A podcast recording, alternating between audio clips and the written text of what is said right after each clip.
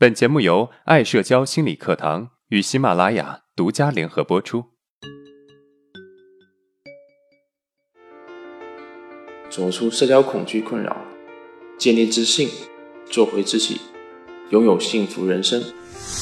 大家好，我是爱社交创始人阿伦。在开始讲这期节目之前，我先问大家一个问题：生活中你有强迫行为吗？比如啊，刚洗完手，正准备吃饭，又担心手不干净，于是啊又洗了一次。刚上完厕所，总感觉还有，又接着上了几次。锁门之后呢，没走几步，就可能还要再回来再确定一遍才放心。通常啊，我们把这些行为称为仪式，我们用这些仪式性的行为去抵消内心的一些冲突和焦虑。这些仪式呢，会暂时让人觉得没有那么烦恼，而且啊，因为坏事一般不会发生。有这些强迫行为的人啊，会以为是这些行为起的作用，久而久之，这种行为啊就没有那么容易改变了。今天我们还是从精神分析的角度来聊一聊强迫症。最近我的一个来访者谈到了强迫行为的问题，也就是做什么事情呢都会选择多做几次，只有多做几次才放心，不多做几次总感觉哪里不对劲。要是问他哪里不对劲啊，他也说不上来，反正他觉得啊不多做几次就会有糟糕的事情发生。于是啊，在生活中锁门，他可能要重复锁几次；洗手也要多洗几次，甚至于连衣服呢都不放过。只要是能做的事情啊，都需要多做几次。这样重复做事情，消耗他大量的精力。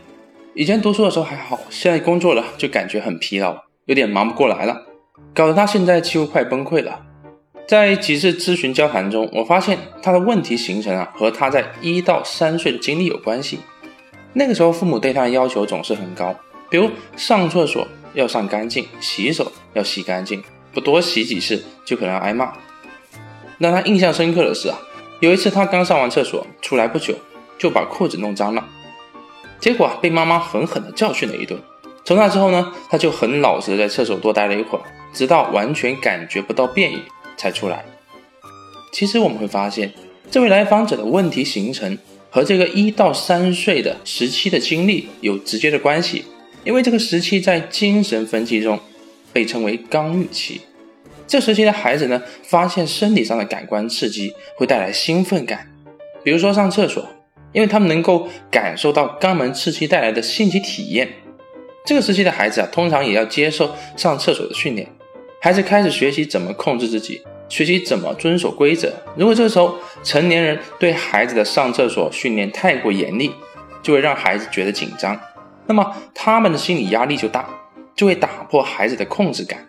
那么孩子会经常遭受挫折，这个时期就可能被延长。也就是为什么有的孩子啊过了这个年龄还尿床。曾经啊我听过有这么一个案例啊，一个四岁的孩子憋着不去上厕所的问题。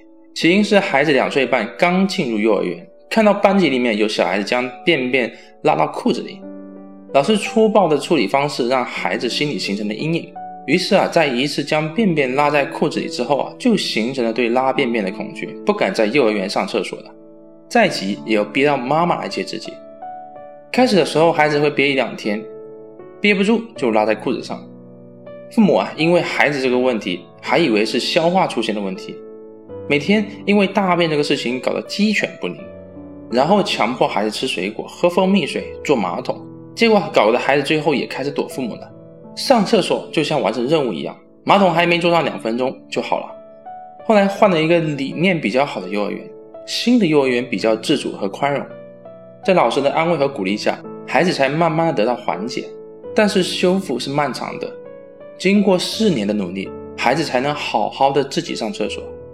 在这个案例中，我们能够看到啊，创伤形成不是不可变的，是可以进行调整和修复的。不论是孩子还是大人，也就是说，当人刚预期时期受到一些因素的影响，会潜移默化的改变一个人的一些行为，并且潜伏在一个人的性格当中。即便成年以后呢，这个人的很多行为也会因为幼年时期经历的这些时期，对待事物产生一些特殊的行为或者看法。我的这位来访者也一样，因为在刚预期的时候，父母过于严厉。让他有了不多做几次就会受到惩罚的恐惧，所以他为了缓解这种恐惧，只好用多做几次这种方式。并且啊，他在这个过程中没有前面那个孩子那么幸运，并没有得到修复。所以这次咨询成为他修复的契机。可能随着成长，这样的记忆和感受会慢慢的潜藏到潜意识中。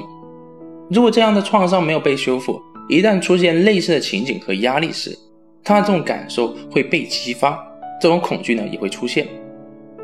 如果小孩在刚预期得不到满足啊，常常会受到挫败感，长大后可能会出现顽固、倔强，以及很容易有洁癖等等。这也就是为什么有那么多偏执的人，有那么多强迫的人。这些可能是因为这个阶段的心理发育受阻。我们可以把这个称之为啊刚预期的固着，也就是因为刚预期的发展不顺利产生的对未来的影响。那如果影响已经造成了，我们怎么去调整呢？第一，明白我们的强迫行为是怎么形成的，可能是由于童年时期父母对我们的要求过于严格，过度的干预我们的行为，导致的我们通过一些仪式性的行为来缓解内心的焦虑。理解我们真正焦虑的东西是什么，可以从根本上缓解我们的焦虑。第二，慢慢调整，进行对照实验。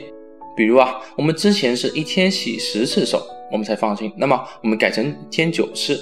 坚持两周，看看和十次有什么区别。用客观现实的反馈去调整我们以前形成的认知。第三，进行科学的验证。